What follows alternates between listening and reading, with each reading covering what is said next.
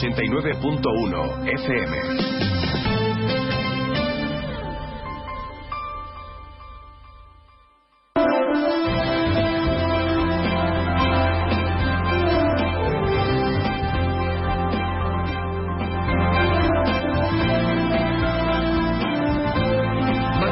Campo de Gibraltar, en Onda 0, 89.1 de su dial.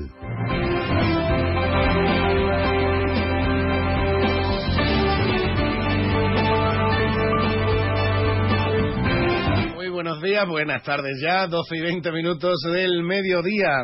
Y comenzamos ya nuestro más de uno Campo de Gibraltar en este viernes 2 de febrero, día de la Candelaria. Hoy se celebra esta festividad tradicional, sin duda, en nuestro país, esta festividad de tradición católica que se celebra y justo 40 días después de la Navidad. Pues hoy comienza la celebración de la Candelaria, de la Candelaria en España y también en diferentes países de Latinoamérica, donde la fiesta de la Candelaria también tiene muchísima, muchísima tradición. Y también en América, pero más al norte, en Estados Unidos, hoy es el Día de la Marmota, y conocido eh, internacionalmente, conocido mundialmente por esa película, esa comedia de Atrapado en el Tiempo, con Bill Murray, seguro que se acuerdan, pues eh, donde una marmota pues predice el final del invierno y la llegada de la primavera. Hoy, 2 de febrero, es el día de, hoy es el día de la marmota, ¿sí? La marmota Phil. Y también es la jornada internacional, el Día Mundial de los Humedales mira que hace falta aquí que crezcan los humedales. Bueno, nos vamos a ir con la información del tiempo ahora mismo para ver si vamos a tener algo de precipitaciones en las eh, próximas horas. Pero antes vamos a informarles de la actualidad también de la jornada, día tenso, el que también se ha anunciado en la factoría de Acerinox con la huelga ya convocada y anunciada para el próximo lunes y día también de tensión. Estamos en la resaca de la tensión política que ha provocado la decisión del partido gobernante en los barrios, 100% los barrios, de suspender de sus funciones de gobierno a los ediles de su socio, del Partido Popular, como llamada de atención ante los incumplimientos que denuncian desde 100% los barrios por parte del partido a nivel provincial y a nivel andaluz. De todo ello nos va a hablar en unos minutos también el compañero Alberto Espinosa. Nosotros, hoy que es viernes, hoy sí vamos a tener nuestro rincón flamenco con José Lérida, con nuestro compañero El Pañero. Será, como es habitual, en la segunda parte de nuestro programa, en la que también tendremos la agenda fin de semana con las principales citas de ocio y de cultura que tenemos el próximo fin de semana, los próximos días, en el campo de Gibraltar. En la jornada de hoy también hablaremos eh, y haremos balance de las diferentes noticias en esta semana importantes desde CEPSA y también desde la Fundación CEPSA con la representante comarcal de esta entidad, Estrella Blanco. Conoceremos también un poco más ese proyecto de nueva asociación de comerciantes en Algeciras que está surgiendo, la llamada PICA, la plataforma independiente de comerciantes de Algeciras y su principal impulsor, Lalo Navarro, eh, impulsor además de iniciativas iniciativas de cara a la ciudadanía, como el Camarón Fest, que parece que para, que para este carnaval no va a poder ser posible, pero será a lo largo de la primavera. Y hablando de carnaval, abriremos también nuestra página de carnaval para irnos en el día de hoy de nuevo a los barrios donde se está celebrando las segundas jornadas de, de carnaval que comenzaron ayer jueves con muy, buen, con muy buena recepción por parte del público asistente al coloquio de Bernardo Martínez Torres. Hoy continúan, informaremos también del programa de estas segundas jornadas de de, carnaval. Y hoy hablaremos con Ángel García Moya, porque mañana, eh, además eh, de en los barrios, va a continuar estos preparativos y estos festejos previos al carnaval con una serie de nuevos reconocimientos que han instaurado tanto el ayuntamiento como la Asociación Cultural Carnavalesca de los barrios. Entre ellos, reconocimiento Curro Batalla, en nombre de un histórico carnavalero de hace décadas décadas en la Villa de los Barrios, que va a ser para Ángel García Moya, miembro de la Peña eh, Cultural La Tagarnina, organizador hace ya muchos años de las jornadas de carnaval, siempre en las calles, que trajeron a los barrios a mm, los principales protagonistas de aquella década de finales de los 90, principios de los 2000 del carnaval de Cádiz, y un trabajador incansable por la fiesta de Don Carnal en su pueblo, en los barrios. Por eso van a recibir ese merecido reconocimiento. Hablaremos con él dentro de la página de Carnaval en este más de uno Campo de Gibraltar, además de mm, otras novedades en cuanto a estas fiestas, como por ejemplo aquí en Algeciras, donde ya se han presentado la diosa y las ninfas del Carnaval especial de este 2024 y más novedades que tenemos también de Carnaval en Algeciras, como por ejemplo este fin de semana, concretamente mañana sábado a partir de las doce y media tenemos la segunda callada popular de la Asociación de Vecinos Alfredo Zanalegui en El Rinconcillo. Estamos ya empezando febrero, estamos en el segundo día de febrerillo, de loco, del mes tradicional del carnaval y nos van inundando también esa sensación de alegría, de ganas o de fiesta, por supuesto, que acompañan, como digo, a la festividad de Don Carnal. Todo eso en los próximos minutos de información, de radio y de compañía que te ofrecemos cada jornada de lunes a viernes, cada mediodía, a partir de las 12 y 20 aquí en Onda Cero Algeciras.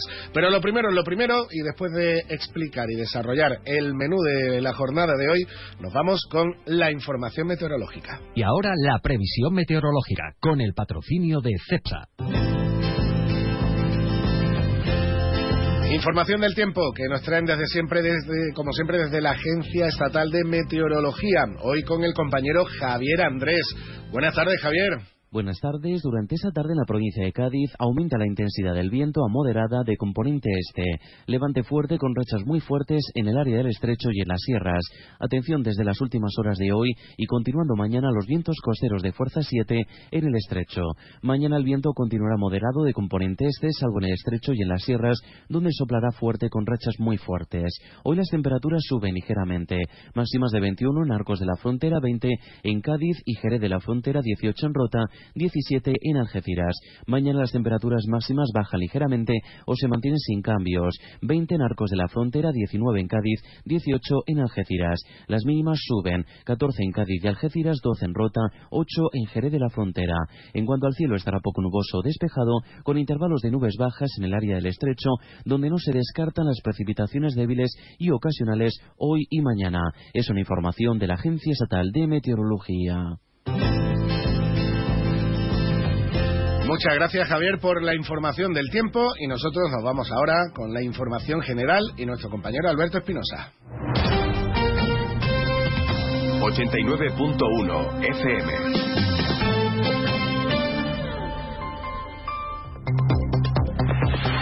Y ya tenemos por ahí sintonía de informativos que anuncia la llegada del amigo Espinosa. Alberto, buenas tardes. Hola, Salva, buenas tardes. Bueno, eh, jornada de tensión y de post-tensión después de las novedades, sobre todo en los barrios. Por un lado con Acerinox y, y, ese anuncio de huelga y también la tensión política en el ayuntamiento barreño. Sí, hoy casi que tenemos onda cero los barrios, ¿no? Bueno, por un lado vamos con Acerinox, eh, no ha habido sorpresa, la huelga está convocada y se va a hacer efectiva hecho es la información, el lunes a partir de las 6 de la mañana. Veremos. en principio, el primer turno de, la mañana del lunes eh, sería ya el inicio de la huelga, pero tú crees que durante el fin de semana puede haber... Bueno, que creo que hay informaciones que le llegan a uno, como a todos, ¿no? Para eso nos pagan, que te voy a contar, no voy a decir ver la fuente, si no sería yo un mal profesional, pero de hecho, mm, me da que no va a haber huelga. Ya ocurrió la vez anterior estaba convocada y en última instancia se echó para atrás. Veremos. Esta vez no es ese escenario, es más un poco más incómodo, pero, repito, la, la situación ayer en la Asamblea, bueno, lo hemos dicho, no más de 1.100 votos a favor de ir a la huelga, pero hubo 193 no es o no a la huelga, ¿no? Que en una eh, situación de esta son bastantes, ¿eh? Obviamente son 1.100 más, pero quiere decir que no hubo una aplastante mayoría, aunque evidentemente hay un respaldo, y sobre todo sobre en este sentido saber lo que venimos contando, ¿no? Em, no hay unidad sindical. ATA es el sindicato mayoritario, o el, perdón, el que más representantes tiene. Comisiones Obreras y UGT están muy cerca. Comisiones Obreras y UGT sí han estado negociando con eh, la patronal. ATA no ha estado negociando, aunque es el mayoritario y el que tiene la presidencia del comité de empresa. Sí ha habido intente cordial en los servicios mínimos. Insistimos, la información por dura es que hay huelga convocada a partir del turno de las 6 de la mañana del lunes, pero estamos a viernes. Como se suele decir en fútbol, en política y en estos conflictos, todo puede pasar. Más Eh, cositas. Más cositas. También sin salir del tema laboral. Hemos conocido los datos del mes de enero, que como suele ser habitual no es bueno para estos eh, datos, estos menesteres. Hay en el campo de Gibraltar actualmente 31.957 personas desempleadas, lo que supone 854 más que en el último mes del año 2023. De nuevo, pues, obviamente la campaña de Navidad y sobre todo otra cosa, que es que las rebajas ya no son lo que eran. Eh, ¿Te acuerdas que antes siempre se alargaba con enero y tal? Pero claro, las rebajas ya empiezan que si Black Friday, que si las Navidades, bueno. En cualquier caso, pues un problema que, que evidentemente sigue afectando nuestra comarca. A nivel político, seguimos en los barrios. Bueno, pues ya contábamos ayer, hemos escuchado esta mañana a Sara Lobato en ese mensaje claro, periodo de reflexión que se abre hasta el día 19 de febrero. El Partido Popular ya ha emitido un comunicado a nivel provincial indicando que pide una reunión cuanto antes de la mesa o la comisión de seguimiento del pacto. Eh, entienden que todavía se puede seguir trabajando, que esto no ha hecho más que empezar, que ya sabes, dos partidos diferentes. Si va a romperse o no el pacto, yo creo que no, pero oye, tampoco en política nunca se sabe, ¿no? Eh, veremos qué ocurre. Es verdad que la posición de 100% fue muy clara, no se ha cumplido con lo pactado sin nombrarla, si se dijo que en la línea, por ejemplo, sí se está cumpliendo. De hecho, Juan Franco acaba de anunciar que otro paso más, casi casi estamos en la recta final, eh, que la Junta de Andalucía sigue dando junto con el Ayuntamiento y demás para la aprobación definitiva del nuevo Plan General de Ordenación Urbana, que sin duda puede ser un, un documento clave para el futuro de la localidad linense. Y obviamente queda todavía resaca de la visita del ministro de Transportes, de Oscar Puente, que es cierto que hoy ya con más reflexión estuvo muy institucional, sabemos que no deja indiferente Oscar Puente ni como alcalde de Valladolid ni como ministro, pero bueno, pues hubo ese consenso ¿no? que te decía ayer.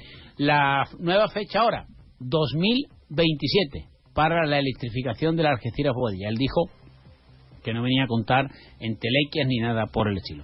Bueno, pues 2027, esto no va en crítica ni a Oscar Puente ni al PSOE, sino va a lo que ya hemos escuchado tanto. Esta mañana un compañero eh, me mandaba un mensaje y me decía, año 2037, nueva reunión para impulsar la autopista ferroviaria Algeciras Bravo.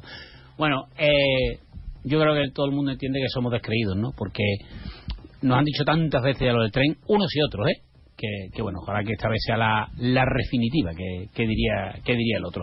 Por cierto, también la Guardia Civil ha hecho un balance de los últimos seis meses de actuaciones digamos entre comillas menudeo, porque claro, son 40 personas detenidas por transportar droga en el interior de su organismo en los últimos seis meses en el puerto algecireño.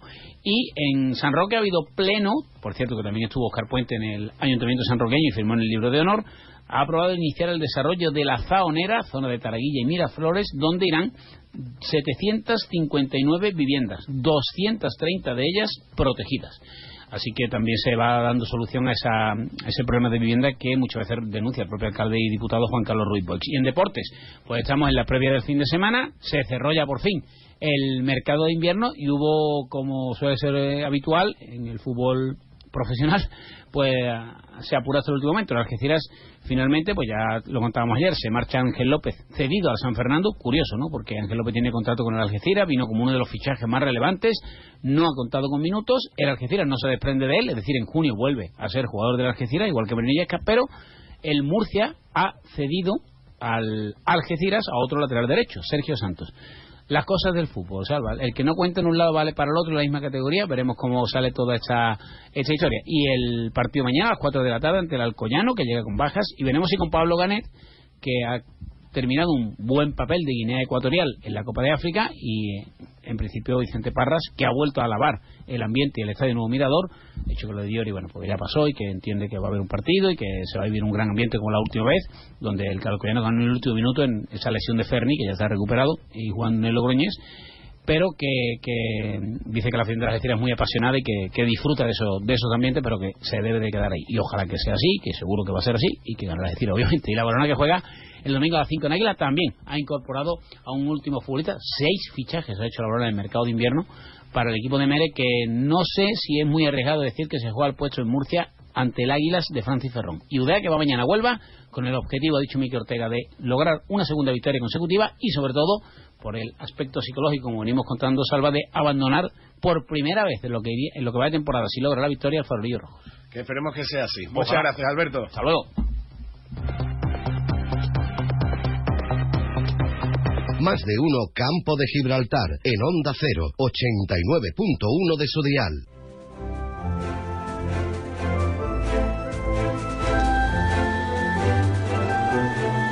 Seguimos en nuestro más de uno campo de Gibraltar y hablamos ahora de Fundación CEPSA, que en esta semana está volviendo a realizar una iniciativa, y digo volviendo porque llevan realizándola desde, desde hace ya varios años, verdaderamente interesante, sobre todo para las chicas, eh, ese incentivo de mm, para ese incentivo que se realiza desde Fundación CEPSA para escolares de, la comarca, para estudiantes de la comarca, para la inserción laboral de mujeres en carreras tecnológicas. Eh, lo hace Fundación CEPSA y lo hace también Inspiring Girls. ¿Nos puede comentar un poco mejor todo esto la representante de CEPSA en el campo de Gibraltar, Estrella Blanco? Buenas tardes. Buenas tardes. Bueno, ahí seguís luchando contra lo que ha sido la tradición, entre comillas, o una realidad histórica en el sector industrial que era mayoritariamente masculino algo que ya mm, va cambiando poco a poco, pero que también desde Inspiring Girls y desde CEPSA, desde la Fundación CEPSA, aportáis vuestro granito de arena, sobre todo mostrándole las, las ventajas de este tipo de, carreras tecnológicas y de profesión tecnológica a las chicas que están ahora mismo estudiando secundaria. Sí, es cierto que este sector eh, ha sido tradicionalmente mm, pues masculino pero como todos sabemos y tenemos claro, no existen carreras ni trabajos de hombres y de mujeres. Todos somos capaces de hacer, puede dirigir un departamento, que, que puede gestionar equipos y que, y que puede tener un trabajo dentro de, de las ramas técnicas y que esa opción está ahí. Sobre todo, además, mm, que en el campo de Gibraltar el sector industrial en general es un sector fuerte, un sector con mucha salida laboral para nuestros jóvenes y que las personas, los chicos que están ahora estudiando secundaria, pues se lo planteen y que sobre todo, como bien has dicho, eh, se lo planteen las chicas, ¿no? Que vean que, que se imaginen a sí mismas como ingenieras, como astronautas, como físicas, como lo que quieran ser, pero para eso pues hay que ir a las aulas y hay que mostrar que es posible porque ya hay gente que tiene ese tipo de, de, formación y que tiene puestos muy importantes dentro de una empresa tan grande, dentro de una multinacional como es EPSA.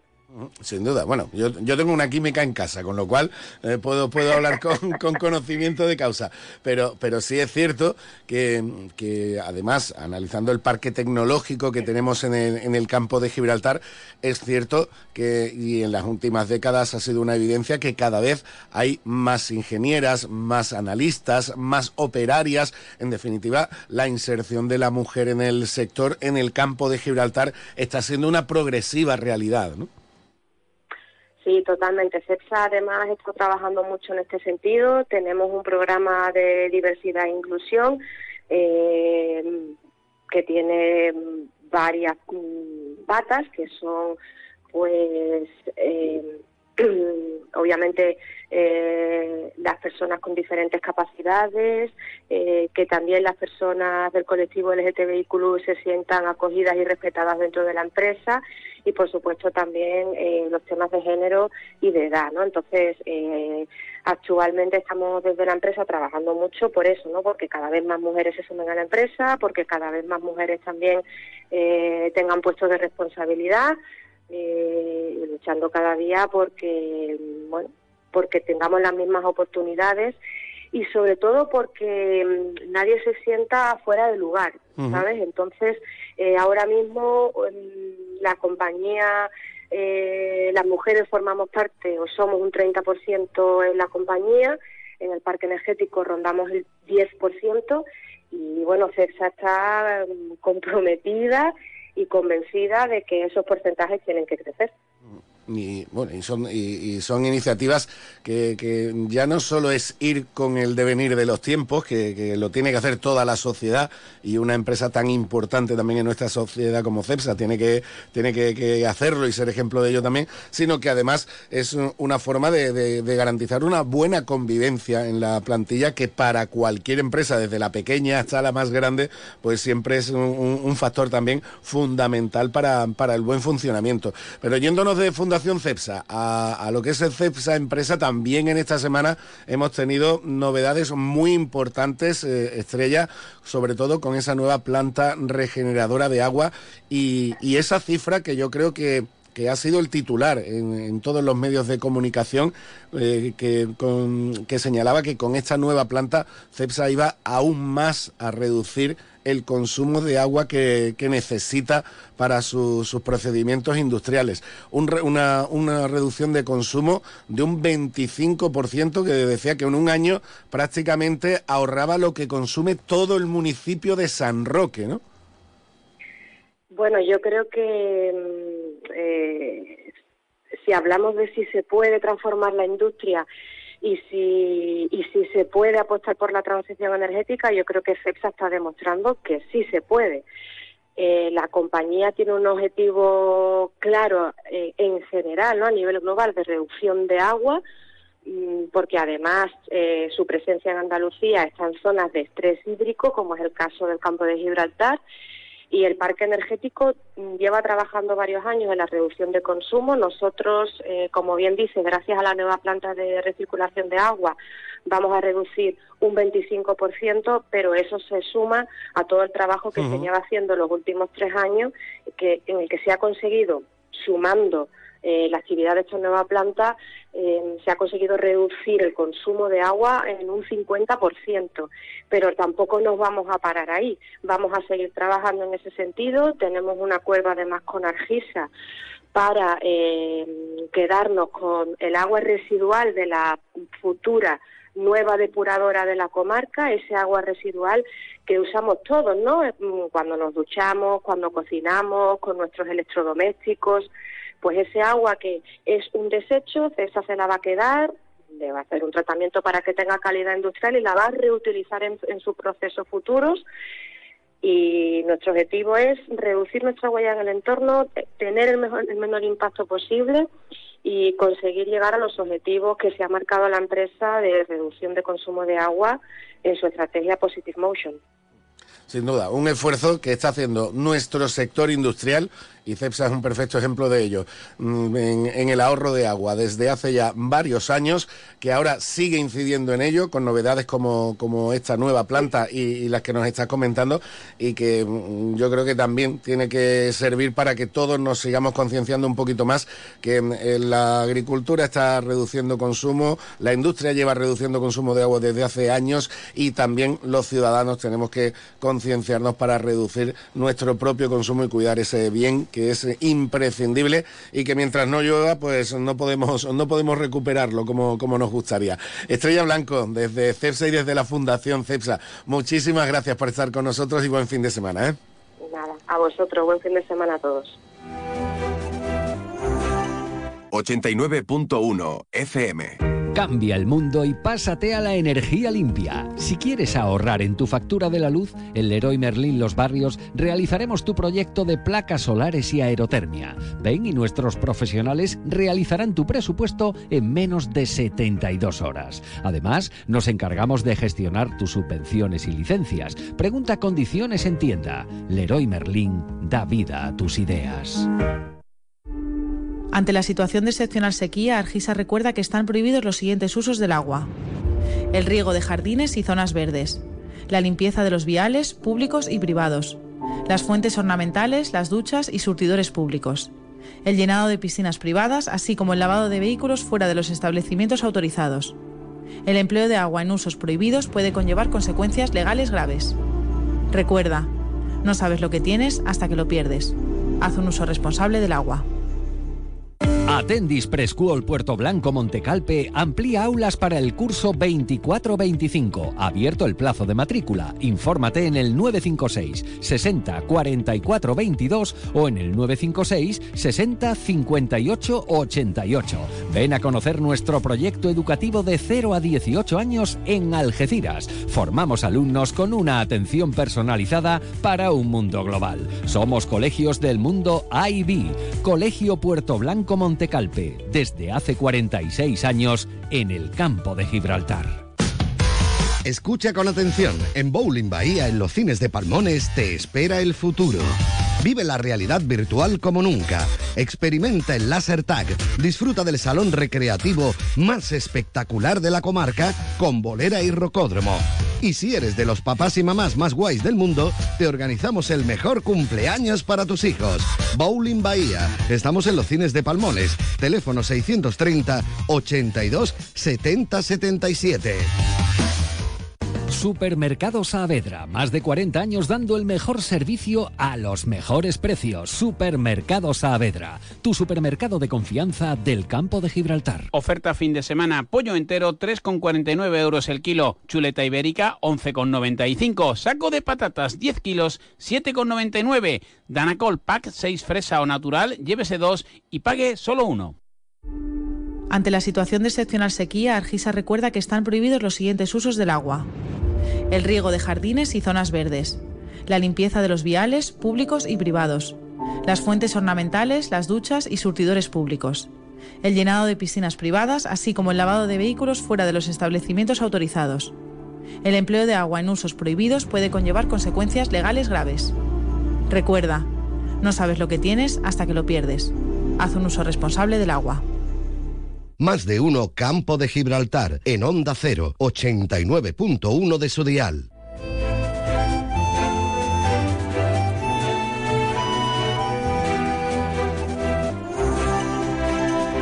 Seguimos eh, con nuestro más de uno campo de Gibraltar y además ahora abriendo nuestra página de carnaval con más novedades, con más protagonistas del carnaval del campo de Gibraltar. Y en primer lugar nos vamos a ir hasta los barrios, donde ya saben, esta, esta noche tienen la segunda de las jornadas carnavalescas que comenzaron ayer en jueves.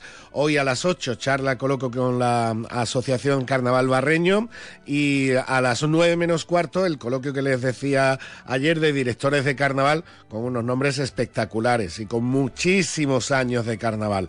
El linense Pepe Torres, el algecireño Sebastián Romero Chano, y el gaditano Ángel Subiela. Y a las diez y media la actuación de Papiratas Nosotros, el grupo precisamente de Ángel Subiela. Pero eh, no queríamos eh, hoy hablar de esto otra vez, aunque sí, se lo menciono para todos los aficionados al carnaval que quieran darse una vuelta hoy por los barrios, sino vamos a hablar de mañana, mañana sábado 3 de febrero, que también hay otro acto relacionado con el carnaval de los barrios. En este caso, la entrega de las nuevas distinciones que han organizado tanto la asociación Cultural Carnavalesca de los Barrios como el propio ayuntamiento. Y hablamos con uno de los galardonados, que además es miembro de la Peña La Tagarnina, que mañana van al campo a recoger el género.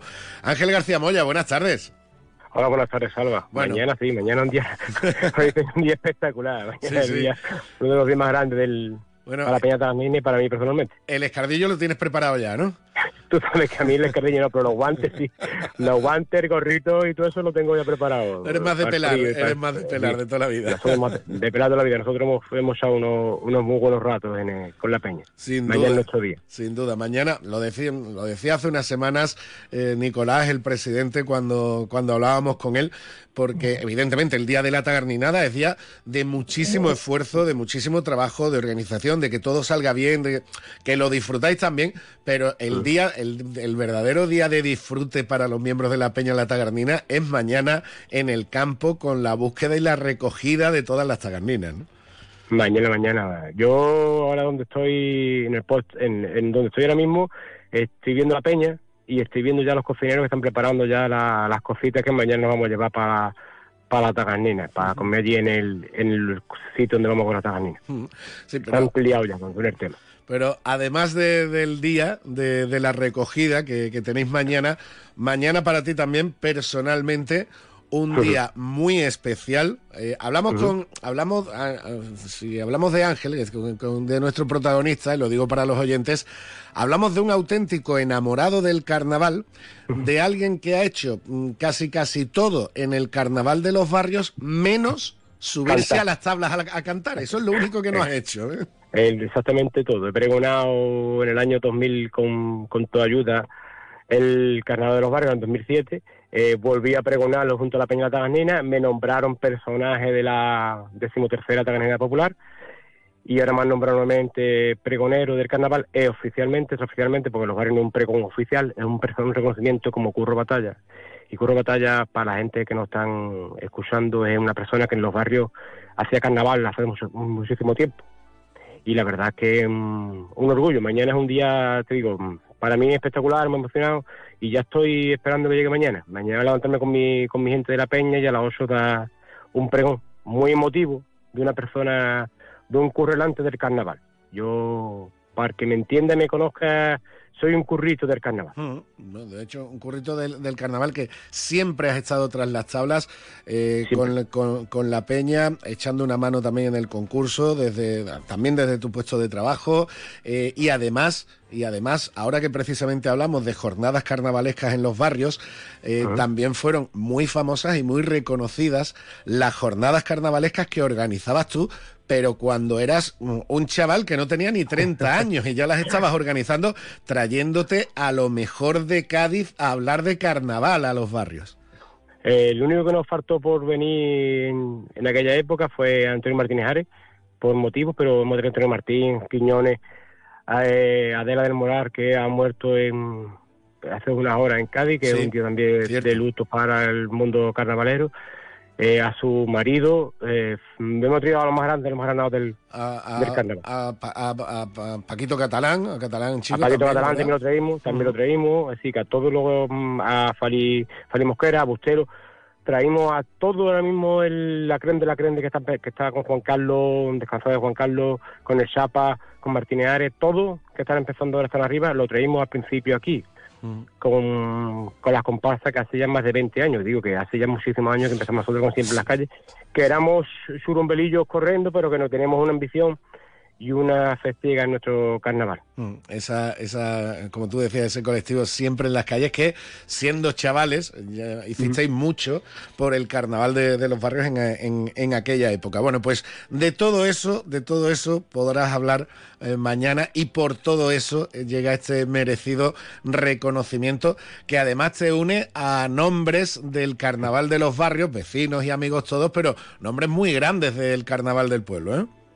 Oh, yo creo que mañana va a ser un día emotivo para muchos, ¿no? Por ejemplo, Afonso Vera, eh, Miguel Infante, el Kiki, Alberto Serrano. Mm, yo de memoria ahora mismo Manolo Ramírez, de memoria me puedo olvidar algunos, pero mañana un reconocimiento para muchos carnavaleros que muchos que han vivido y siguen viviendo lo que es nuestra nuestra fiesta. Anoche tuve la oportunidad de estar con muchos de ellos y me lo dijeron, Cedillo, tú tranquilo, que esto es para ti pan comido. Digo, no, para mí no es pan comido, pero ustedes sí que estáis acostumbrados a cantar las tablas y a ganar, y a ganar muchos premios. Yo no he ganado ningún premio. Ángel, todavía. qué satisfacción ver cómo la Asociación del Carnaval eh, eh, los compañeros que, en, el, en el desarrollo, en el fomento del carnaval de los barrios, que tú los has visto desde chavales también, oh. qué satisfacción para ti, que también has trabajado mucho por el carnaval de tu pueblo, ver cómo alguien ha cogido el testigo y de qué manera, porque estos chicos han empezado muy fuerte, ¿verdad?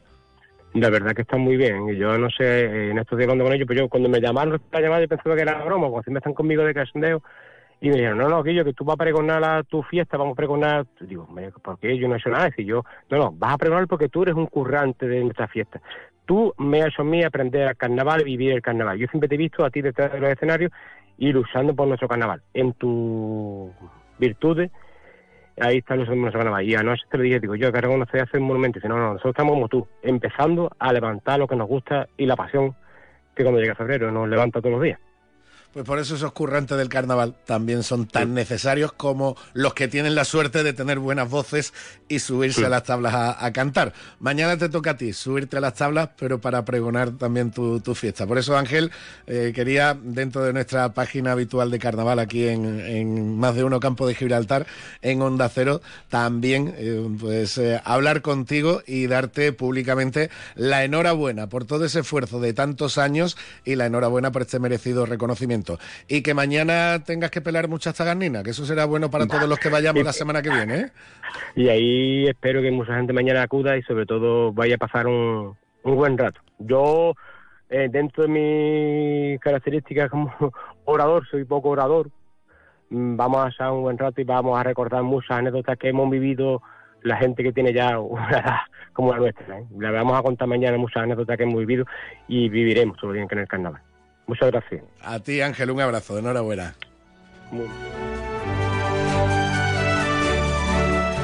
Más de uno Campo de Gibraltar en Onda 0, 89.1 de su dial. Atendis Preschool Puerto Blanco Montecalpe amplía aulas para el curso 24-25. Abierto el plazo de matrícula. Infórmate en el 956 60 44 22 o en el 956 60 58 88. Ven a conocer nuestro proyecto educativo de 0 a 18 años en Algeciras. Formamos alumnos con una atención personalizada para un mundo global. Somos colegios del mundo IB. Colegio Puerto Blanco Montecalpe Montecalpe desde hace 46 años en el campo de Gibraltar. Hay un lugar en el mundo pensado especialmente para ti. Jerez. Historia y futuro. Con la familia o con amigos. Para vivir, para descansar, para invertir, para estudiar, para divertirte. En cualquier estación del año, si buscas un destino, elige Jerez. Jerez siempre. Cash, el ahorro familiar, el supermercado para toda la familia y el pequeño comercio. Cash, el ahorro familiar, tu cesta de la compra más económica. Oferta fin de semana, pollo entero 3,49 euros el kilo, chuleta ibérica 11,95, saco de patatas 10 kilos 7,99, Danacol pack 6 fresa o natural, llévese dos y pague solo uno. Más de uno Campo de Gibraltar, en Onda 0, 89.1 de su dial.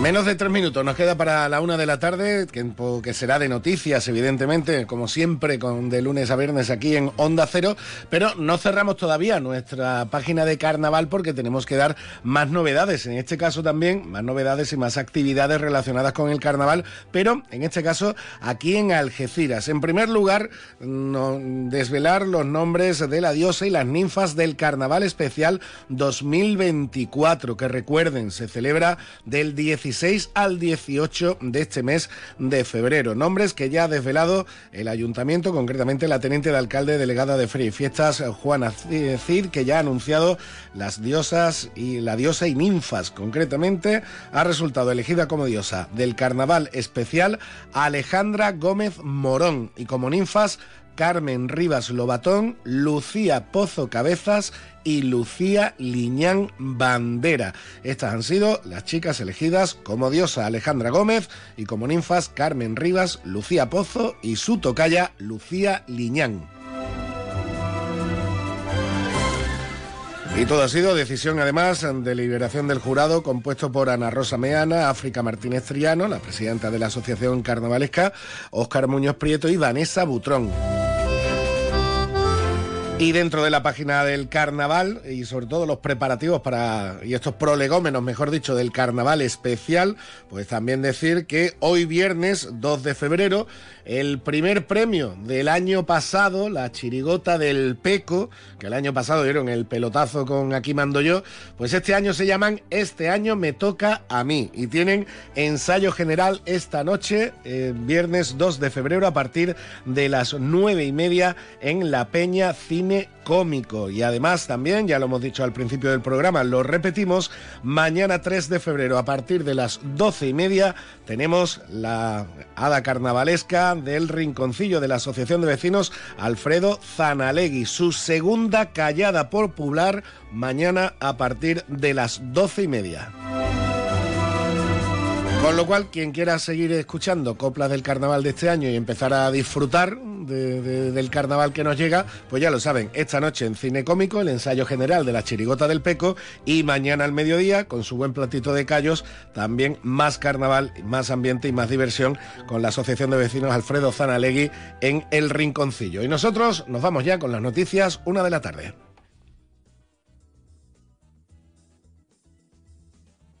Es la una de la tarde, mediodía en Canarias.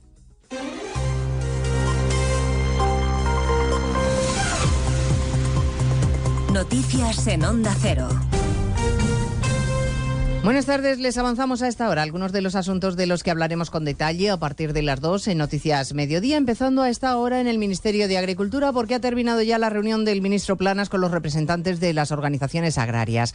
El ministro ha trasladado al sector su pleno compromiso y respaldo con sus reivindicaciones y asegura que el Gobierno va a escuchar en su empeño por encontrar soluciones. El Gobierno y este ministro estamos dispuestos a continuar trabajando con las organizaciones agrarias y con el conjunto del sector para avanzar hacia, hacia el futuro. Yo creo que los agricultores y ganaderos quieren algo muy sencillo, muy sencillo. Primero, que se les escuche y segundo, que se les comprenda se les comprenda y respete. Falta por saber ahora si las organizaciones agrarias mantienen las protestas tras ese compromiso del ministro de escuchar sus demandas. A partir de las 2 de la tarde les contaremos cómo queda la foto de situación del mercado laboral en nuestro país que dejan los datos del mes de enero. 60.000 personas se apuntaron a la lista del paro, 231.000 se quedaron sin un empleo.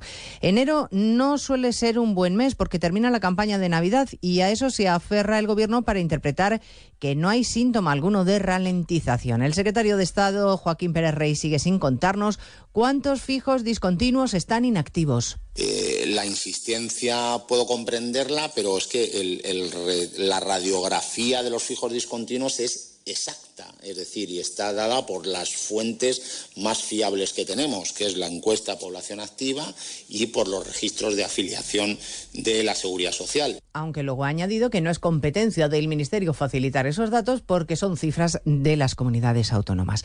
Los sindicatos destacan que el 70% de las personas que han perdido un empleo son mujeres y desde la Asociación de Trabajadores Autónomos su presidente Lorenzo Amor sostiene que la inestabilidad política está pasando factura al mercado laboral y en especial en el colectivo de quienes trabajan por cuenta propia. Se perdieron 546 autónomos cada día en el mes de enero, un dato 16.949 que es el cuarto peor dato de la década y además está por encima de la pérdida media que se han producido en los últimos 10 años. La ministra de Trabajo, Yolanda Díaz, estaba hoy más pendiente de su audiencia con el Papa en el Vaticano, tanto que ni siquiera ha comentado esas cifras de paro cuando ha comparecido ante la prensa. Ha definido al Papa como el mejor embajador del empleo decente en el mundo y dice que ha hablado con Francisco de todo lo que está pasando en el planeta, de las guerras, la desigualdad, los pellets, pero no de la amnistía. Hemos hablado de los derechos humanos en el mundo, de la vulneración de los mismos, de todas las guerras en el mundo, no solo de Palestina, que por supuesto Palestina eh, Ucrania, pero Yemen, todas las guerras que se puedan imaginar y no hemos hablado de la amnistía. A las dos les vamos a contar las novedades judiciales del caso Tsunami porque el fiscal vuelve a remeter contra el juez García Castellón al que reprocha haber imputado a Puigdemont sin haber investigado lo suficiente. Alega en su escrito que faltan argumentos y que hay flagrantes contradicciones. Sumamos además los ataques políticos a los jueces que continúan. El último, el de Podemos, hablando hoy de dictadura judicial, Ignacio Jarillo. Yone Belarra contra el Poder Judicial y contra, en concreto, quien investiga si Puigdemont pudo o no cometer delito de terrorismo. Ha sido en el Consejo Ciudadano Estatal que este debate no va sobre amnistía sí o amnistía no, va de democracia o dictadura judicial. Lo que está haciendo el juez García Castellón es dictadura judicial. Este señor piensa que él tiene derecho a mandar más que el Parlamento. Belarra asegura que este y otros jueces pertenecen a un colectivo judicial absolutista, así los ha llamado, y que el PSOE quiere aprobar la ley de amnistía sin convicción, solo para contentar a Junts y seguir en el poder. Estaba huida en Noruega y pesaba sobre ella una orden europea de detección, detención y entrega. La Guardia Civil, junto a las autoridades noruegas, han detenido a una española en el marco de una operación contra el terrorismo yihadista. Arancha Martín. Una mujer española así conversa que en agosto del año pasado fue detenida por un presunto delito de terrorismo y que cuando fue puesta en libertad provisional aprovechó para huir a pesar de las medidas cautelares que pesaban sobre ella, como la obligación de comparecer semanalmente o la retirada del pasaporte. Fue en noviembre y los mecanismos de seguimiento que se mantuvieron sobre ella permitieron determinar que estaba en Noruega. La Guardia Civil constató que la detenida había confeccionado una biblioteca digital de acceso público con más de 4.000 archivos multimedia, todos ellos del aparato de propaganda del Daesh. Además, su detención frustró su marcha a zona de conflicto controlada por el Daesh junto a un individuo con el que se iba a encontrar en Túnez. Pues de todo ello hablamos en 55 minutos cuando resumamos la actualidad de este viernes 2 de febrero. Elena Gijón, a las 2, Noticias Mediodía.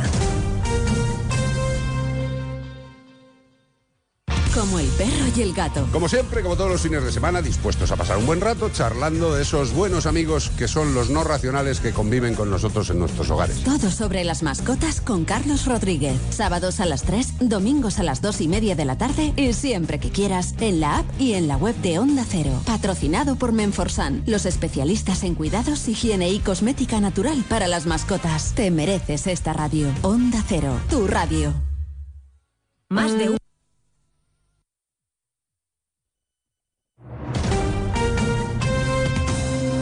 Andalucía, Onda Cero.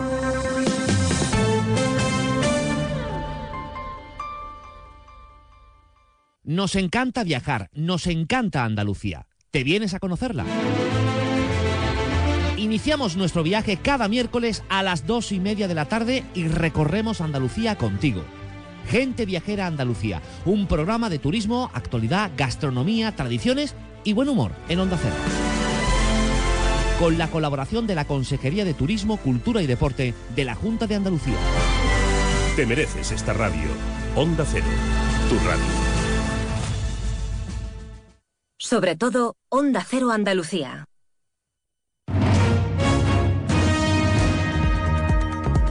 En Onda Cero, Noticias de Andalucía. Jaime Castilla. Buenas tardes, hacemos a estar un repaso de la actualidad de Andalucía de este viernes 2 de febrero en el que hemos conocido que el paro sube en la comunidad en 20.077 personas. En el pasado mes de enero, Andalucía vuelve a superar la barrera de los 700.000 parados tras descender en diciembre esa cifra y el total se sitúa ahora en 715.017. Pese a ello, es la cifra de desempleados más baja en un mes de enero desde el año 2008. Por sectores, el único que crea nuevos puestos de trabajo es la construcción. Mientras tanto, las organizaciones agrarias mantienen las movilizaciones convocadas en toda España para la semana que viene, a pesar de la reunión que sus representantes mantienen hoy en Madrid con el ministro de Agricultura, Luis Planas. En Andalucía hay un paro agrario general convocado para el 14 de febrero. En Jaén, la Guardia Civil investiga una presunta agresión sexual en grupo de cuatro jóvenes de 18 años y un menor de 14 sobre dos chicas, también menores de edad, en el municipio de Los Villares. Onda Cero Jaén, Pepe Cortés. El auto de puesta en libertad provisional les ha impuesto a los cuatro detenidos una medida de alejamiento respecto a las dos menores de 16 años y una prohibición de comunicación con ambas. Se da la circunstancia de que uno de los adultos detenidos ahora ha sido denunciado por otra mujer por una presunta agresión sexual con penetración ocurrida hace aproximadamente un año en la misma localidad de Los Villares. En Málaga, una operación conjunta de vigilancia aduanera, Policía Nacional y Guardia Civil contra el narcotráfico ha incautado casi dos toneladas de cocaína ocultas en un barco procedente de Sudamérica. Hay 13 detenidos. Onda Cero Málaga, José Manuel Velasco. La investigación ha permitido la desarticulación de una organización criminal que presuntamente contaba con la connivencia de un funcionario de aduanas y de un empresario del sector de la alimentación refrigerada. Este último cedió un escáner de su propiedad para la detección de sustancias estupefacientes. Ambos habían creado una férrea infraestructura a juicio de los investigadores. Dos personas han sido detenidas acusadas de estar detrás de la estafa del falso Brad Pitt, con la que engañaron a una mujer granadina para robarle 170.000 euros. Onda Cero Granada, Guillermo Mendoza. El juzgado de instrucción número 4 de Granada ha dejado libertad con cargos a los dos detenidos por esta causa, que se remonta a principios del 2022 cuando la denunciante fue contactada a través de Facebook por una especie de club de fans de Brad Pitt y a partir de entonces comenzaron una serie de interacciones continuadas en el tiempo que le llevarían supuestamente a comunicarse directamente con el actor. Seguimos ahora con el repaso de la actualidad de cada provincia y lo hacemos por Almería. En Almería continúa la tensión por las protestas de los agricultores franceses. Muchos camiones almerienses han visto afectados durante las movilizaciones. El campo cifra en pérdidas de 75 millones de euros a la semana. En Cádiz, los trabajadores de la empresa Cerinox en el polígono de Palmones, en los barrios, han decidido ir a la huelga con carácter indefinido a partir del próximo lunes, convocados por el comité de empresa con motivo de la negociación del convenio colectivo. En Ceuta se va a celebrar la Asamblea General del Colegio de Médicos de España, una decisión adoptada por este órgano para apoyar las reclamaciones de los profesionales de la sanidad y para que el Gobierno atienda las reivindicaciones del sistema de salud ceutí. Hoy se ha entregado un reconocimiento a los médicos jubilados que han sido voluntarios en la batalla contra el COVID.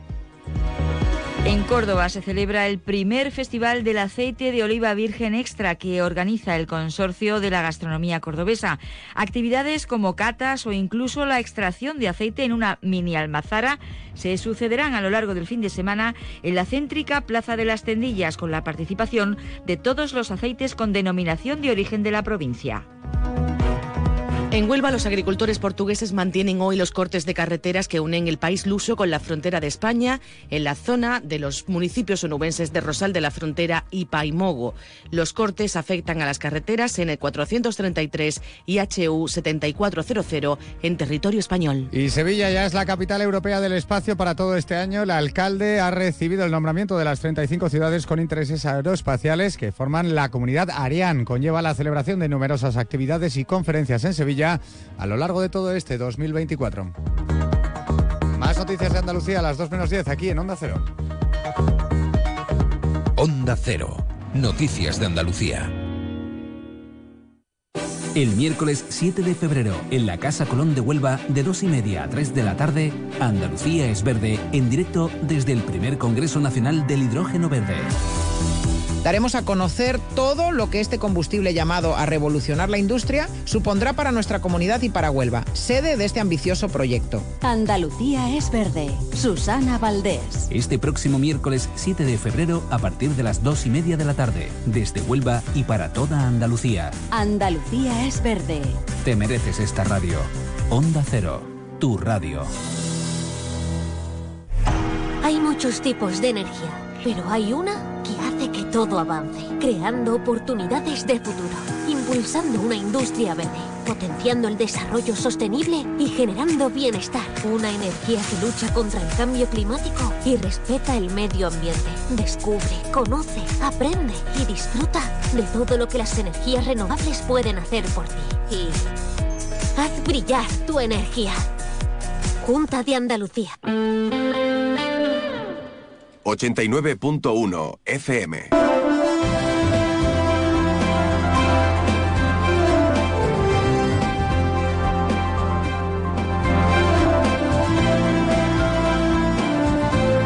Más de uno Campo de Gibraltar en Onda 0, 89.1 de su dial.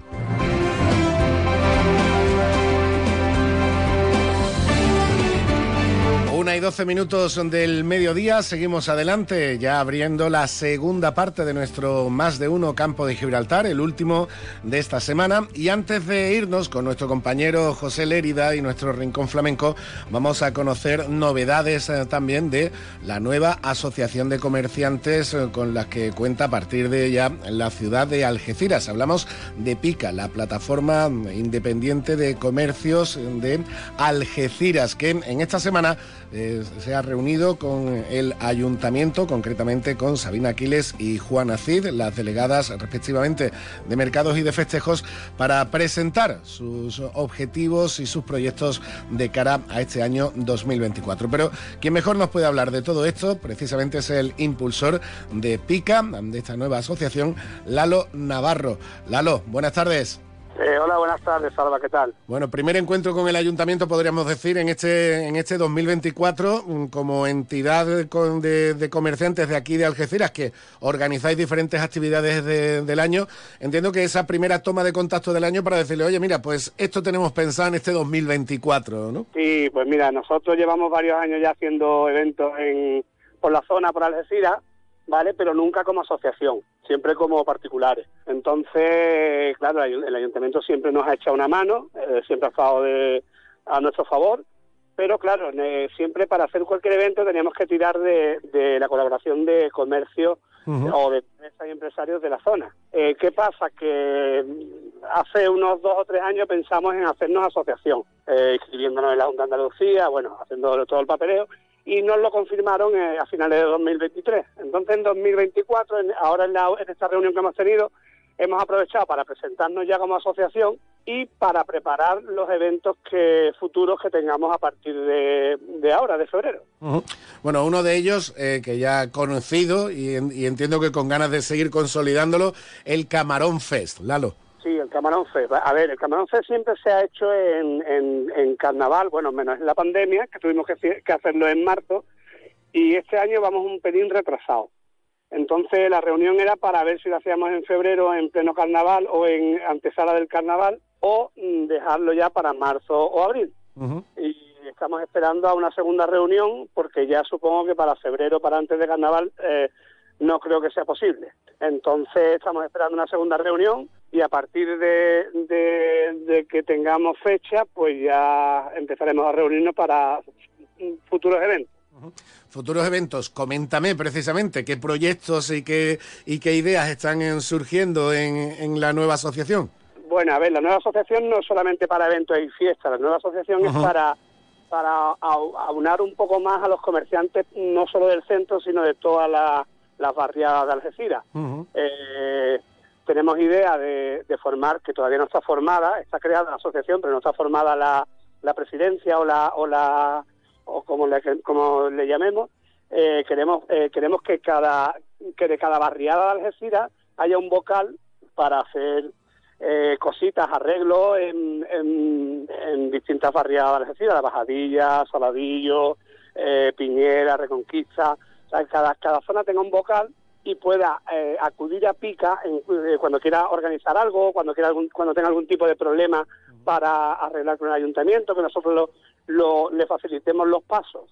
Sí, cuando tenga cuando tenga alguna iniciativa, algún proyecto como estás comentando, pero también cuando tenga alguna demanda, ¿no? Que trasladar. Claro, claro, hay muchas cosas que pasan en los barrios que no nos enteramos y claro, los por el mío, las asociaciones de, de barrio lo que hacen es colgarlas en las redes quejándose, pero no llegan eh, a su fin. No, entonces nosotros nos vamos a hacer cargo, no sé, imagínate, se rompe una tubería en San José Artesano en la puerta de un local de un comercio, eh, pues llaman a Pica y Pica se va a encargar de, de hacer la gestión para que se le para que se le haga un poquito más más más ameno el trámite por ejemplo. perfecto, perfecto. Entonces, estáis en pleno proceso de, de, formación, como me, como me estás comentando. Sí, eh, ya te digo. ¿Cómo estás viendo la recepción entre los compañeros comerciantes de, de, este proyecto? Bueno, yo la veo muy positiva, porque ten en cuenta que eh, solamente en Facebook, eh, como, como seguidores, somos 900. 900 comercios, no 900 personas físicas, sino 900 comercios que de los 900, yo no sé si llegaremos a poner cuota eh, o si la ponemos pondremos una cuota simbólica para, tú sabes, afrontar gastos de, papele, de papeleo, si hay algún evento que no tengamos que tirar de, del dinero, del pedir dinero, sino que tengamos un, por lo menos una cuenta bancaria con algo de donde tirar, aparte de, evidentemente, de al ser asociación tenemos ya también eh, fondos de la Junta de Andalucía, del Ayuntamiento, etcétera. Entonces, claro, esa es la idea que estemos protegidos y que podamos que seamos un grupo grande de comerciantes a nivel Algeciras, no solamente a nivel centro.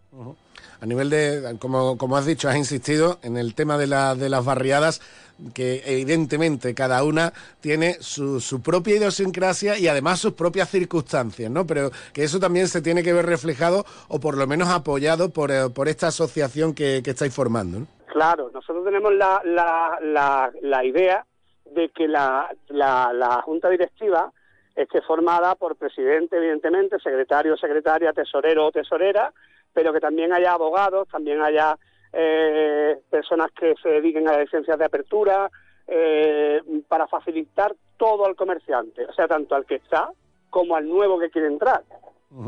Perfecto. Más facilidades. Y, incluso también, eh, lo he comentado, eh, no lo he comentado, incluso también a, dueños de locales. O sea, no simplemente al, al, comercio eh, en activo, sino a lo mejor hay, comer, hay, hay propietarios de locales que lo tienen en desuso, no lo tienen alquilado por, por lo que sea, pues ayudarle a alquilar ese local y a reactivar un poquito esas zonas donde yo creo que a todos los ciudadanos nos duele pasar por una calle y ver un local cerrado, ¿verdad?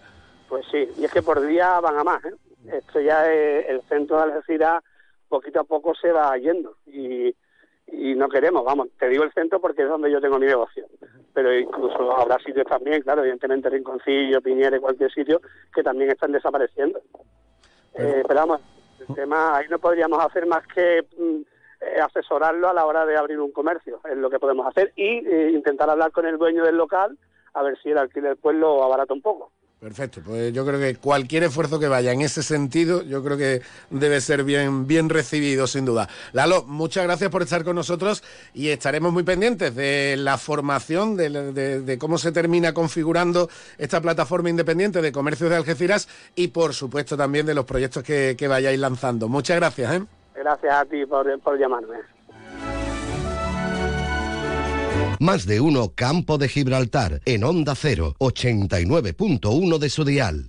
¿Quieres más productos, más stock y mejores precios para tus reformas? En Leroy Merlin Los Barrios te ofrecemos la gama más amplia, con precios que se ajustan a tus necesidades y con la máxima calidad en materiales de construcción, electricidad, fontanería, piscinas, carpintería, baños y mucho más. Ven a Leroy Merlin Los Barrios y descubre muchas más ventajas para profesionales como tú. Leroy Merlin, ahora más pro. Cash, el ahorro familiar, el supermercado para toda la familia y el pequeño comercio. Cash, el ahorro familiar, tu cesta de la compra más económica. Oferta fin de semana, pollo entero 3,49 euros el kilo, chuleta ibérica 11,95, saco de patatas 10 kilos 7,99, Danacol pack 6 fresa o natural, llévese 2 y pague solo uno. Más de uno Campo de Gibraltar, en Onda 0, 89.1 de su dial.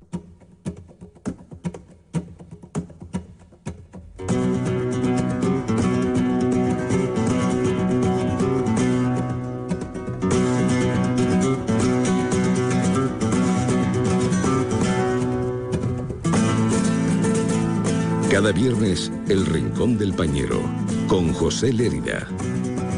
Onda Cero Algeciras con el flamenco, patrimonio de la humanidad.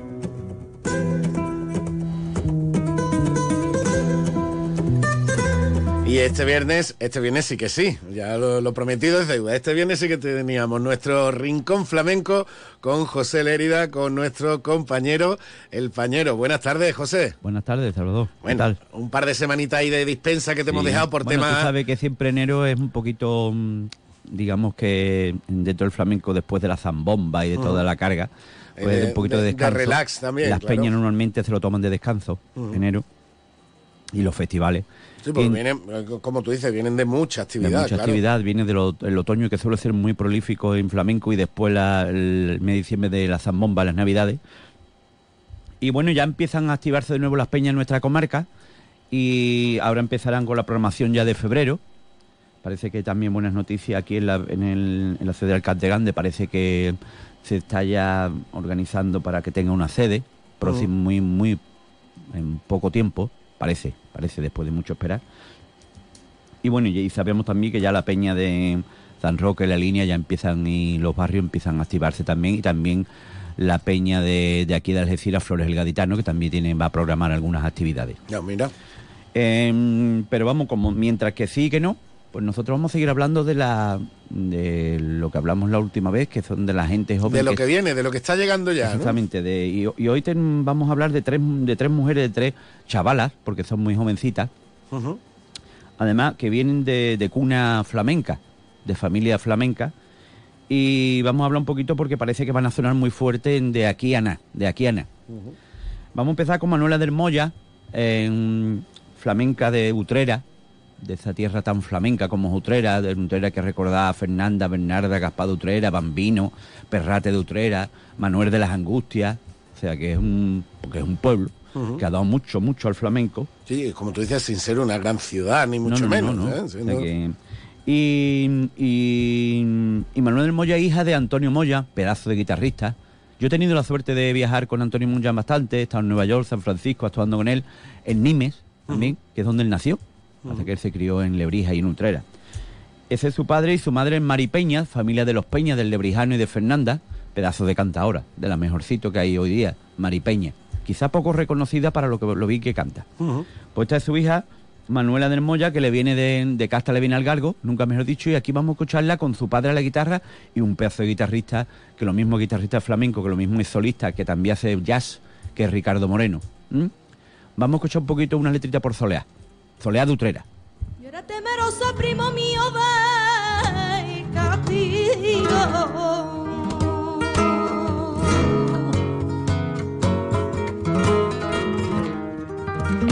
Temerosa de castigo. Y en medio la calle nueva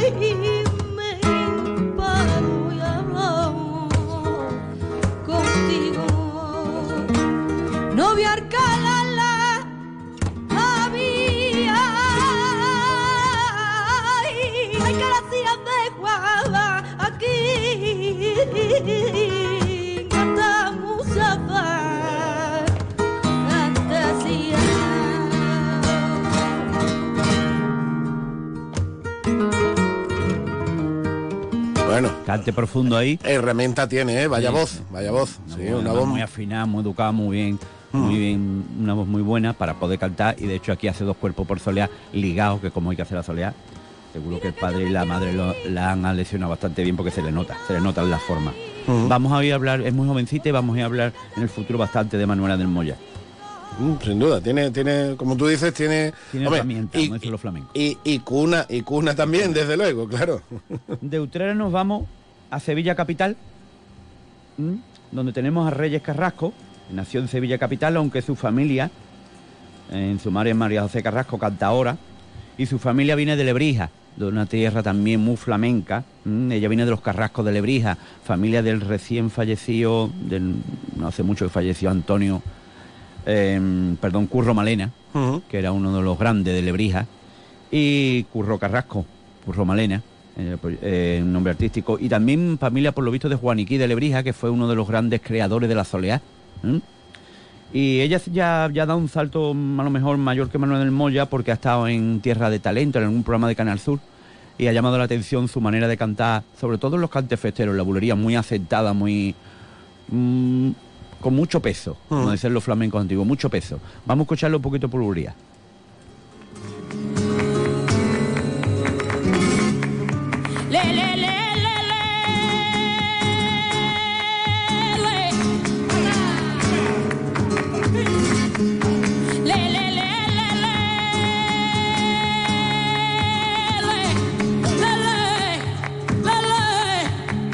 ¿Cómo se van los moritos? Ahí se van los acá.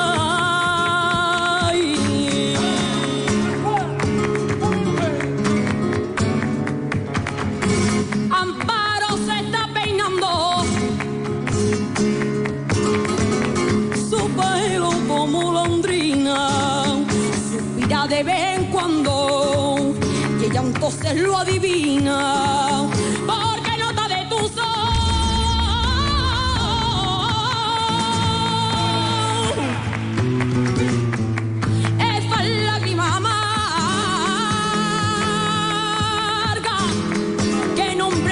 labios rojos se dio Amparo Vargas. Dios mío, qué tentación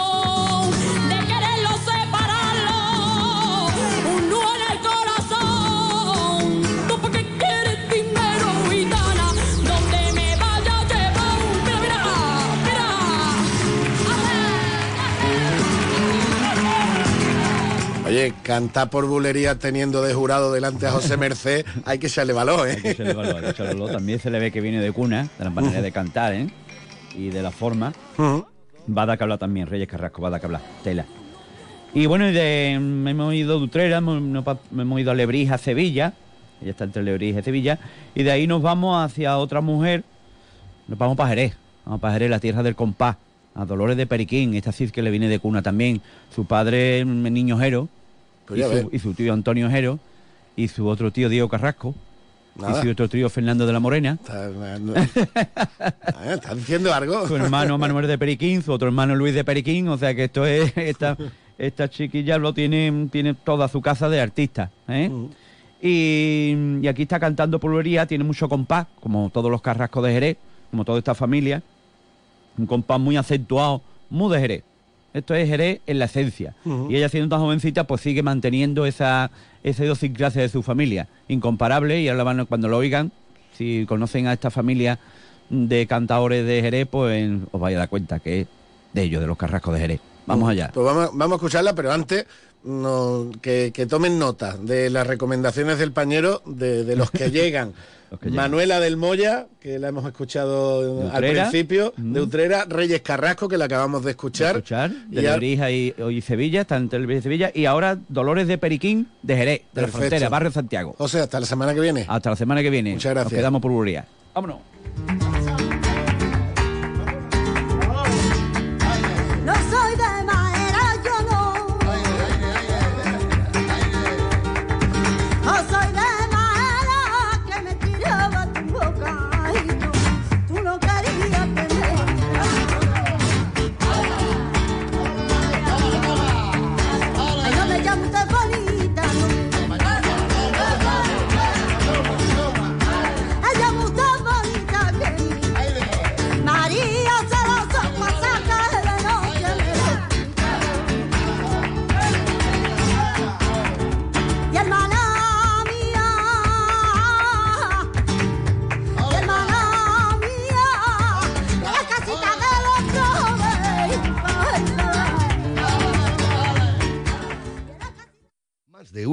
De Gibraltar en Onda 0, 89.1 de su dial.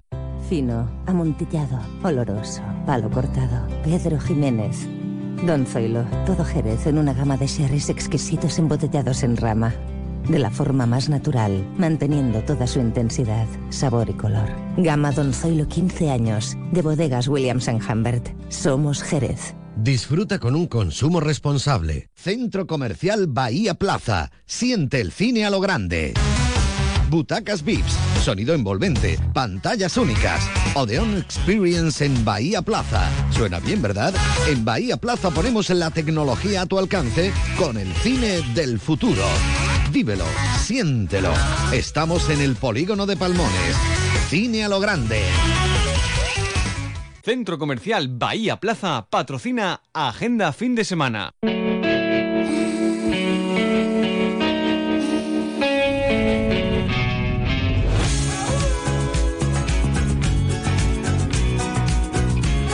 Y la agenda fin de semana pues la vamos a hacer con la cumpleañera de hoy, 2 de febrero, porque hoy cumpleaños Shakira. Y escuchamos eh, este, este tema que es uno de sus clásicos sin duda. Y con él pues nos vamos a ir a Odeon Multicines, al centro comercial Bahía Plaza, para echarle un vistacito para el fin de semana, ¿por qué no? Para irnos al cine a su cartelera. Donde tenemos eh, películas de animación para todos los niños como El Arca de Noé. También Katak, la pequeña ballena. Y también Patrick, una pequeña y heroica historia con mariposas y duendes. Eso para todos los públicos. En películas de acción y de terror, pues eh, tenemos Vermin, La Plaga, que es una de las novedades, eh, también La Tierra Prometida o Concrete y Utopía. suerte que tener labios sinceros para besarte con más películas de acción y aventuras. Milady, una nueva versión de la historia de Alejandro Dumas y los tres mosqueteros con una gran representación de actores. ¿eh? También tenemos Misántropo, El Valle de las Sombras, Beekeeper el Protector. Por supuesto, la segunda de Aquaman. Y con esto les dejamos que sigan disfrutando de Shakira y además de las noticias que llegan ahora con nuestro compañero Alberto Espinosa. Pasen un gran fin de semana. Volvemos el lunes. Hasta la próxima.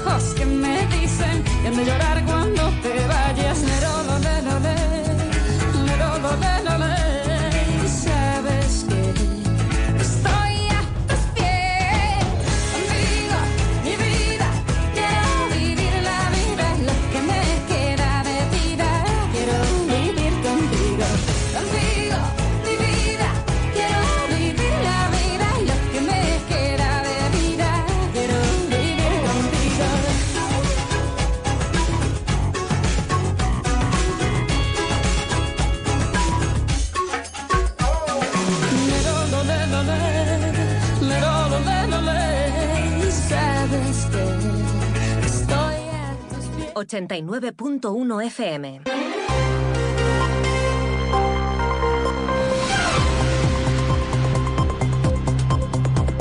Noticias del campo de Gibraltar en Onda Cero Algeciras con Alberto Espinosa. Muy buenas tardes, señoras y señores. Tiempo para conocer la información del campo de Gibraltar en este viernes 2 de febrero de 2024. Si nada cambia, el lunes a las 6 de la mañana comenzará la huelga en Acerinox en medio de la negociación del convenio colectivo. Todo ello en el mismo día en que se han conocido los datos del desempleo correspondientes al primer mes del año que dejan 854 personas más en las listas del SAE. En este caso, el campo de Gibraltar suma ya 31.957 personas que quieren trabajar y no pueden hacerlo. La Guardia Civil ha detenido en el puerto de Algeciras a 40 personas que transportaban droga en el interior del organismo en los últimos seis meses. Los agentes han intensificado los controles para paliar este tipo mm, de eh, ilícitos.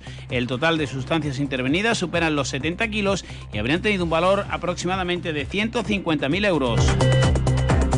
Siguen las valoraciones a la visita del ministro de Transportes y Movilidad Sostenible, Óscar Puente, quien anunció que la electrificación de la Algeciras Bobadilla estará para 2027. La Junta pide agilidad al Estado en el desarrollo de los corredores ferroviarios. El Partido Popular a nivel provincial pide que se reúna cuanto antes la comisión de seguimiento del Pacto de Gobernabilidad de los Barrios tras las críticas de los barrios 100%. De momento sigue el periodo de reflexión abierto hasta el próximo día 19. El alcalde de la línea, Juan Franco, valora positivamente un nuevo avance, puede ser eh, uno de los últimos trámites para la aprobación definitiva del Plan General de Ordenación Urbana. Noticias que desarrollamos hasta las 2 menos 10 eh, aquí en la sintonía de Onda Cero. Ese tramo lo alcanzaremos con el deporte y la previa del fin de semana en Primera Federación. Mañana a las 4 de la tarde, el Algeciras, que ha incorporado al lateral derecho Sergio Santos eh, sobre la bocina en el mercado invernal, se mide al Alcoyano. El domingo la Brona juega en Águilas en Segunda Federación tras dos derrotas consecutivas y Udea podría abandonar el farolillo rojo si vence mañana en su visita a Huelva. Uno, una, perdón, y 37. En el Centro Veterinario Albatros, nuestra meta es conseguir que tu mascota viva mucho y muy bien. Para ello ponemos a tu disposición nuestra experiencia, una formación al más alto nivel y la mejor tecnología del mercado. En Albatros realizamos cualquier procedimiento rutinario de salud para perros, gatos y animales exóticos. Estamos en la calle del Sol 69 en la línea. Teléfono 956 17 14 07. Centro Veterinario Albatros. Máxima calidad de vida el mayor tiempo posible. Los sistemas de ventanas Comerlin te aíslan de todo. Menos de tu mundo. Ventanas con sistemas Comerlin. Máximo aislamiento y confort para tu hogar. Aro Lago. Fabricantes de ventanas con sistemas Comerlin. Estamos en Polígono Industrial Incosur, Nave 4, Campamento, San Roque. Pues salvo cambio de última hora, que no se descarta según algunas fuentes consultadas eh, por Onda Cero, Acerinox comenzará el próximo lunes una huelga. El comité de empresa no ha llegado a un acuerdo con la patronal, tras algunas discrepancias incluso entre sindicatos, pero la Asamblea de Trabajadores dio el sí favorable con 1.300 votos al inicio de los paros, 193 no, es 14 votos blancos en blanco perdón, y 3 nulos. El eh, comunicado a la plantilla no ha surtido efecto, de hecho, Acerinox propone que se continúen las negociaciones los días 14 o 15 de febrero, pero de momento insistimos, la huelga está convocada para el lunes. José Antonio Valencia de ATA, presidente del comité. Eh, lo que quiere es la huelga porque no, no quiere aguantar más la presión que, está teniendo la empresa a la hora de negociar. Y bueno, claro, el lunes estaremos en la puerta a partir de las 6 de la mañana. En el CERCLA fue sin avenencia, lo que sí tratamos el tema de lo que son los servicios mínimos que tiene el personal mínimo que tiene que tener la fábrica. Todo ello, además, este conflicto laboral en ciernes cuando se han conocido los datos del desempleo, como suele ser habitual. En enero se ha producido un incremento que ha sido prácticamente total en los ocho municipios de la comarca, salvo en Jimena, con tres personas desempleadas menos, y en San Martín del Tesorillo, con una. Escuchamos las valoraciones de los sindicatos. Ángel Serrano, UGT. Termina la campaña Navidad y volvemos pues a la cruda realidad. Por activa y por pasiva, pues seguimos desde UGT apostando porque haya otras inversiones tren, casi infraestructura, carretera, para que nuestra comarca pues no se quede todavía más relegada. No podemos solo vivir el turismo, porque llegará un día en que colapse, así que hay que buscar otras soluciones. En parecidos eh, términos y aludiendo al fin de la campaña navideña, también se ha manifestado Manuel Triano, Comisiones Obreras. El importante crecimiento del paro registrado durante el mes de enero pone de manifiesto una vez más la excesiva dependencia que tiene nuestro mercado de trabajo del sector servicio. Una vez más se destruye el empleo vinculado a, ese, sector y a esa, y esa estacionalidad eh, que está ligada al sector servicio. Por lo tanto, entendemos que esta comarca necesita hacer una apuesta decidida por el sector logístico. Precisamente el sector logístico tiene mucho que ver con la visita del ministro de Transportes, Óscar Puente, que también estuvo en el Ayuntamiento de San Roque. Dice que en este semestre se van a licitar más actuaciones para impulsar la autopista ferroviaria Algeciras-Zaragoza eh, y defiende también incluir la normativa de la Unión Europea en torno a la figura de puerto transparente para evitar el desvío de tráficos a puertos no europeos con el coste del ETS marítimo, algo de lo que se viene quejando el puerto de Algeciras. La electrificación del Algeciras Bobadilla estará, según Puente, próximamente. Se habla de 2027. La electrificación está pendiente del, último trámite de, impacto ambiental. Sí, no, no, no. Eh, déjeme que yo lo explico. Eh, ese trámite esperamos que sea muy corto porque mm, como saben ustedes, los proyectos de electrificación, eh, el, análisis de impacto ambiental sobre todo se ciñe a tema de subestaciones, etcétera. Es decir, es mucho más sencillo que un, estudio de trazado. ¿no? Entonces, en cuanto tengamos aprobada la DIA, vamos ya adelante con, la, licitación de proyectos y obras. En los barrios hay tensión política tras la comparecencia de Sara Lobato, representante de los barrios 100%, eh, indicando que la situación con el PP es incómoda, aunque no hay problemas eh, personales, porque no se han cumplido los acuerdos alcanzados de gobernabilidad en el municipio y que también afectan a la mancomunidad de municipios. Juan Carlos Ruiz Boix, eh, representante del PSOE a nivel provincial, dice que esto no es una sorpresa. No me sorprende la deslealtad y el incumplimiento de los acuerdos y de los pactos con los que trabaja habitualmente el Partido Popular. Los barrios 100% es un proyecto de hace ya algo más de cuatro años y medio y por tanto ya conocían a sus socios, en este caso a los incumplimientos del Partido Popular en materia de la Junta de Andalucía, los compromisos para la construcción de SIES en los barrios o para la ampliación de los servicios de salud en el municipio de los Lobato define la situación como incómoda, pero entiende que la solución está en manos del Partido Popular. Está en la mano de ellos el que la situación se estabilice, el que vengan las inversiones que están acordadas para el municipio de los barrios y ese es el periodo que desde nuestra agrupación, el 19 de febrero, a través de la convocatoria del Comité Local de los Barrios 100%, será el que decida eh, si continuamos o no continuamos con el acuerdo de gobernabilidad. Como digo, esto es un problema estrictamente del Partido Popular.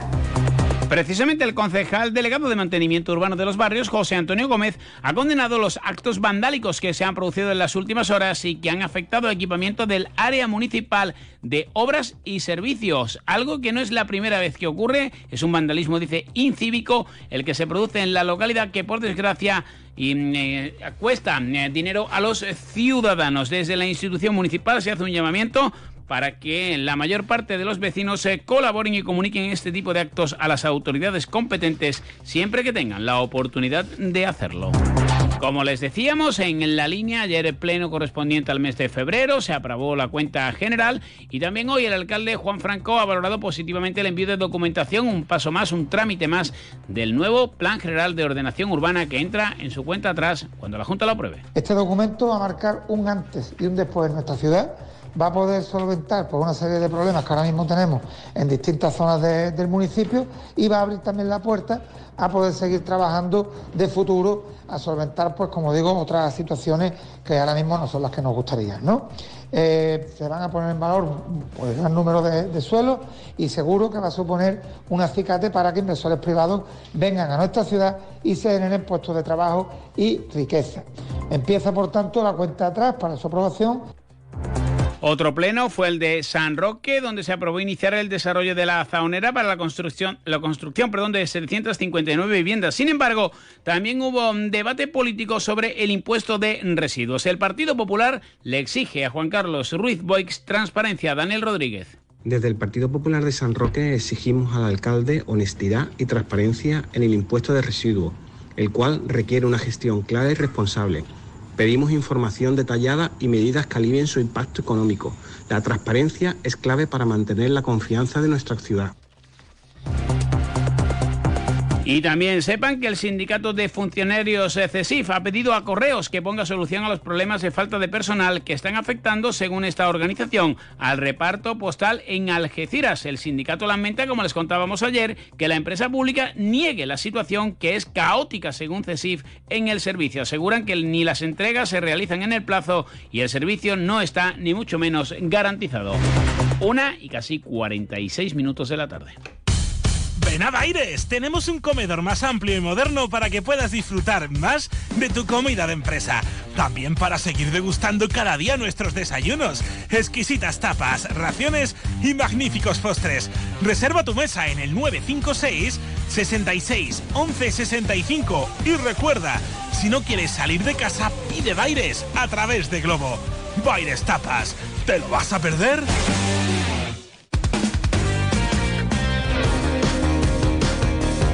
Vamos con el deporte, jornada previa de fin de semana que arranca además muy pronto, mañana, sábado 4 de la tarde, el Algeciras disputa la tercera jornada de la segunda vuelta, primera federación, instalado en la sexta plaza con 31 puntos, llega el Alcoyano con 28. Un Algeciras que ha apurado el mercado invernal, ha habido más salidas que entradas, en el último instante llega cedido de el Murcia el lateral derecho Sergio Santos, que en, principio cubre la cesión, a su vez, que ha hecho el Algeciras al San Fernando de Ángel López. Pero la principal novedad de cara al partido de mañana es la vuelta de Iván Turrillo. El capitán ya cumplió sus cuatro partidos de sanción, aún nadie ha aclarado qué ocurrió en el túnel de vestuarios de la Rosaleda, pero la realidad es que los rojiblancos han perdido a su mm, faro durante estas cuatro últimas jornadas. Viene el Algeciras de em, sumar cuatro puntos tras el empate en la isla de León y quiere seguir eh, cuanto antes eh, cerrando la permanencia y estando en esa situación cómoda. El Alcoyano ya le ganó en la ida en el Collao, va a tener algunas eh, bajas como la de Raúl Alcaina que se ha marchado al Deportivo de La Coruña, Farro Alviso y Agüero con sanción y Pablo Ganet, el ex algecirista, acaba de volver de la Copa de África donde ha realizado un gran papel con Guinea Ecuatorial. También el incidente de, la sombra de Jack Diori, lo ocurrido en el Collao, parece que se quiere pasar página por parte de ambas instituciones y hacen bien para que solo se viva un buen partido de fútbol. Vicente Parras, el técnico del Alcoyano, toda una institución en el equipo de La Moral, ha vuelto a lavar en sala de prensa el ambiente de la afición rojiblanca en el Estadio Nuevo Mirador, algo que ya hizo en su anterior visita hace dos temporadas. Un ambiente de fútbol. La verdad que la última vez que, fuimos allí vivimos un ambiente de fútbol eh, fantástico. ¿no? Hubo un final de partido que en aquel caso nos favoreció, a nosotros, nos trajimos los tres puntos, pero aún así yo creo que se vivió un gran ambiente de fútbol, ¿no? Y, en este caso yo creo que va a ser similar. Creo que es una afición muy, muy apasionada, creo que un equipo que está dando un gran rendimiento, que tiene las ideas muy claras, muy bien trabajado por su entrenador y, y que, bueno, no está ahí por casualidad, ¿no? Un Parra al que también le cuestionaban los medios alicantinos sobre la situación acaecida mm, en la primera vuelta con Jack Diori. Eh, eso pasó en, su momento, nosotros ya dimos nuestra versión, miramos hacia adelante y al final a lo que vamos es a un partido de fútbol. ¿no? Eh, a nosotros lo que nos gusta es vivir ambientes futbolísticos y como he dicho antes, aquí es una plaza muy futbolera donde su afición quiere mucho a su equipo y en muchos aspectos muy parecido a lo que pueda ser Alcoy. Se espera un gran ambiente en el Mirador mañana para que el Algeciras intente doblegar a los de Alcoy. El domingo a las 5 de la tarde en Murcia el Águilas recibe a la Real Balompédica Calinense. Hablamos de Segunda Federación Grupo Cuarto, una balona que ha incorporado también a Moy Parra. Seis refuerzos en este mercado invernal. El último llega del Getafe B. Veremos qué ocurre con el futuro de Mere. Quieren cortar la mala dinámica. Y Udea, como decimos, juega mañana a las siete y media en Huelva, buscando abandonar por primera vez en la temporada el farolillo rojo. Miki Ortega. Está siendo una buena semana de trabajo, la verdad. El equipo está mentalizado eh, de que vamos a un campo muy difícil, a, jugar contra un gran equipo, como demuestra la clasificación. Eh, que además vendrá con ganas de resarcirse ¿no? por esa última derrota en Morón. Eh, pero bueno, como digo, el mentalizado eh, para dar nuestra mejor versión. Pues ojalá que Udea pueda abandonar ese farolillo rojo. Llegamos a las 2 menos 10 de la tarde, noticias de Andalucía en Onda Cero.